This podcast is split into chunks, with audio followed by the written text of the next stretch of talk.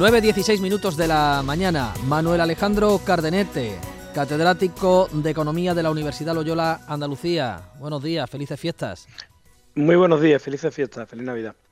Profesor, eh, ¿qué valoración se puede hacer del decreto de medidas eh, anti-inflación, anticrisis que ayer anunciaba el presidente del Gobierno, que por un lado algunas se mantienen y por otro eh, otras se van a ir reduciendo y paulatinamente desapareciendo? ¿Esto cómo lo vamos a notar en los bolsillos principalmente? Bueno, yo creo que el presidente, como casi siempre viene siendo habitual, eh, dice una cosa o traslada una cosa y después la cambia, cambia de idea. Había trasladado en otoño a la Comisión Europea de que para poder cumplir el objetivo de déficit público del 3%, que ya es obligatorio la regla de ajuste fiscal en el año 24 por parte de los países de la Unión Europea, tenía que retirar íntegro todo el decreto anticrisis, que se estima que costó en el año que todavía estamos unos 10.000 millones.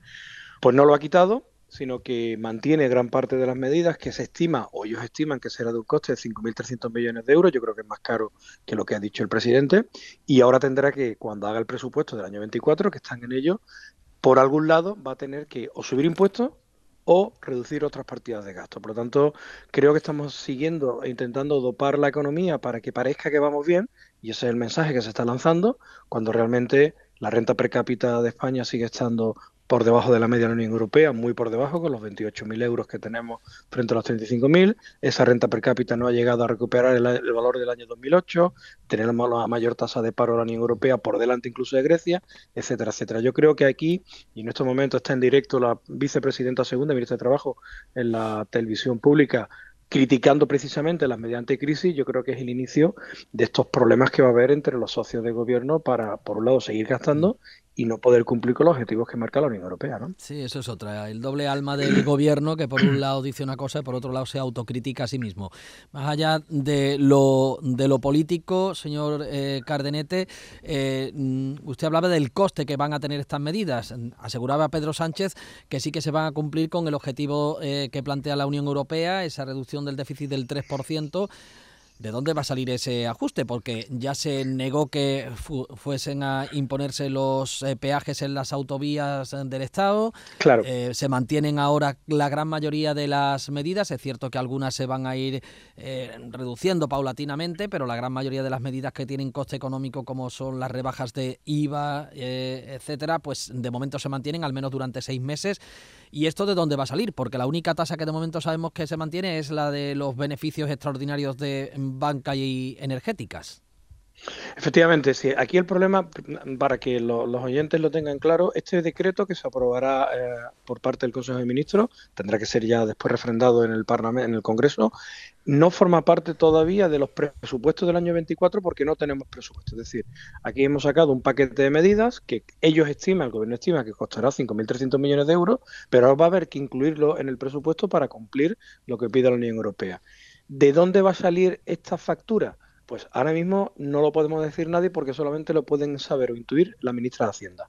Porque de momento, a día de hoy, o salen más impuestos o se incrementan los impuestos existentes. Yo creo que el IRPF va a seguir sin ser indexado de tal forma que la propia inflación va a hacer que recaude más impuestos el gobierno central solamente por el deslizamiento que es de tramos impositivos, lo que se llama técnicamente ese, ese movimiento de, salto de, de nivel de renta a la hora de pagar más, o puede ser que también suban las cotizaciones sociales, o puede ser que haya un incremento de algún tipo de impuesto que ahora no lo sabemos. El problema es que eso se puede producir, pero a la vez también una reducción del gasto público de algunas partidas que no se ha querido contar. De hecho, ya ha habido algunas de las cosas que he dicho que prometió la investidura que no se va a cumplir. La gratuidad para jóvenes ha desaparecido. En la investidura del presidente eh, manifestó expresamente la gratuidad del transporte público para jóvenes y pensionistas. Eso ha desaparecido. Se mantiene parte de la gratuidad en transporte, pero esa, por ejemplo, ha desaparecido. Hay que esperar el presupuesto. Es que el 1 de enero vamos a arrancar con el presupuesto del año 23.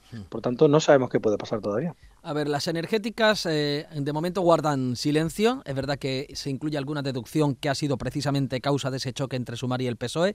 Quien sí que ha elevado la voz eh, son las patronales de la banca que aseguran que el mantenimiento de la tasa eh, puede suponer una ralentización o un frenazo al crédito, incluso a la creación de empleo. Claro, porque al final, no nos engañemos, cualquier impuesto, cualquier impuesto, aunque se hable que va para los grandes patrimonios o que van para las grandes empresas, eso al final termina grabando al consumidor de a pie. No nos engañemos, no hay ningún impuesto que no termine siendo trasladado al consumidor final. De alguna forma, eh, la banca, la energética, la empresa necesita endogenizar ese nuevo coste y ¿dónde lo traslada? Al precio final. ¿Cómo lo puedo hacer? Pues dependiendo del servicio que ofrezca, de alguna forma terminará apareciendo una comisión con la que no contábamos. Por tanto, cuando yo escucho en estos momentos a los ministros del Gobierno de España hablar que la banca, que la energética, no nos engañemos, eso al final termina al consumidor final. Por lo tanto, evidentemente, eso al final, ¿qué ocurre? Pues menor renta disponible y eso lo que hace, pues, evidentemente, que haya una caída del consumo, que es una variable fundamental para el tirón de lo que llamamos los economistas la demanda agregada, que es lo que te genera crecimiento del Producto Interior Bruto.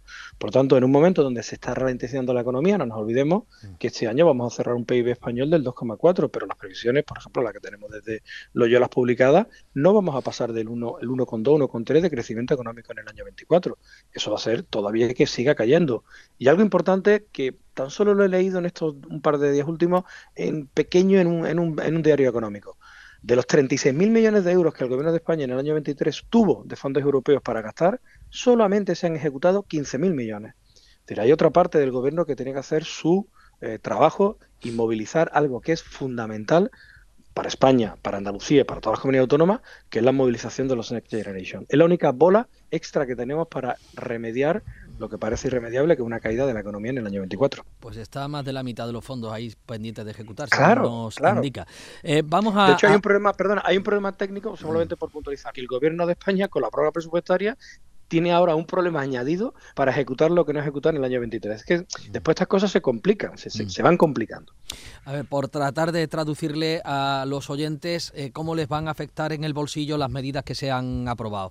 Sabemos que se mantiene eh, el IVA reducido en los eh, productos de alimentación básica, es verdad que no se extiende al pescado o la carne como reclama el Partido Popular, una rebaja del IVA que este año ha tenido escaso ¿no? Eh, repercusión en los lineales. Cuando íbamos a, a la compra veíamos que, que, los productos seguían disparándose. Y por otro lado, pues sabemos que, aunque se mantiene un IVA ciertamente reducido en la luz del 10%, pero pasa del 5 al 10, se duplica y el del gas a mitad de año eh, retomará el 21%. ¿Vamos a tener sí. que pagar la energía más cara y, y, y sí. qué vamos a notar en la cesta de la compra, profesor?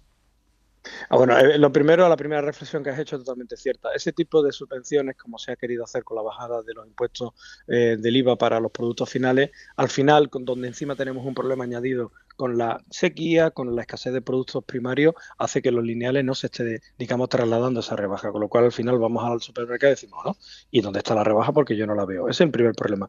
Lo segundo es cómo se va a trasladar esos pequeños, bueno, esos pequeños, esos importantes incrementos eh, sucesivos que va a haber en precio, por ejemplo, de la energía. Hay alguna estimación que se está haciendo ya que puede ser unos 25 euros mensuales por, por familia, pero es verdad que todos son estimaciones muy a, buena pluma. Lo que está claro que ahora el invierno va a arrancar, o estamos ya en invierno, utilizamos más energía y la factura de la luz se va a ir encareciendo a pesar de ese mantenimiento o crecimiento progresivo.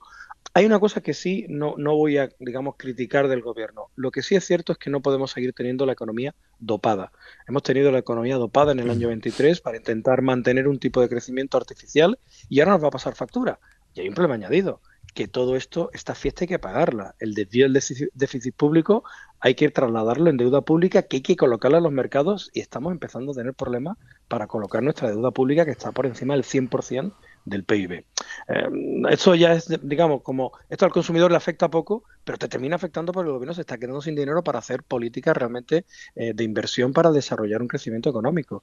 Y hay una lucha interna de los socios del gobierno en seguir gastando, gastando, gastando, pero es que no se puede estar permanentemente gastando porque hay que hacer frente a esas facturas de lo que implica este tipo de decretos. Yo creo que la Unión Europea va a tirar de las orejas al gobierno de España cuando vuelva a mandar el presupuesto del 24 o no digo que vayan a mentir en el presupuesto, pero aparecerán partidas que después no van a ser ejecutadas, sobre todo en la parte de ingresos. He puesto un ejemplo muy concreto. En los presupuestos del 23 había 36.000 millones de euros de fondos europeos para ejecutarse y se han ejecutado 15.000. Bueno, pues ya hay un diferencial en los presupuestos que no se han cumplido. Profesor Manuel Alejandro Cardenete, gracias por habernos atendido. Eso que nos aventura nubarrones en el 24. Que tenga sí, un feliz sí. un feliz año, profesor. Igual, igualmente a vosotros. Muchas gracias. Buenos días. Un saludo.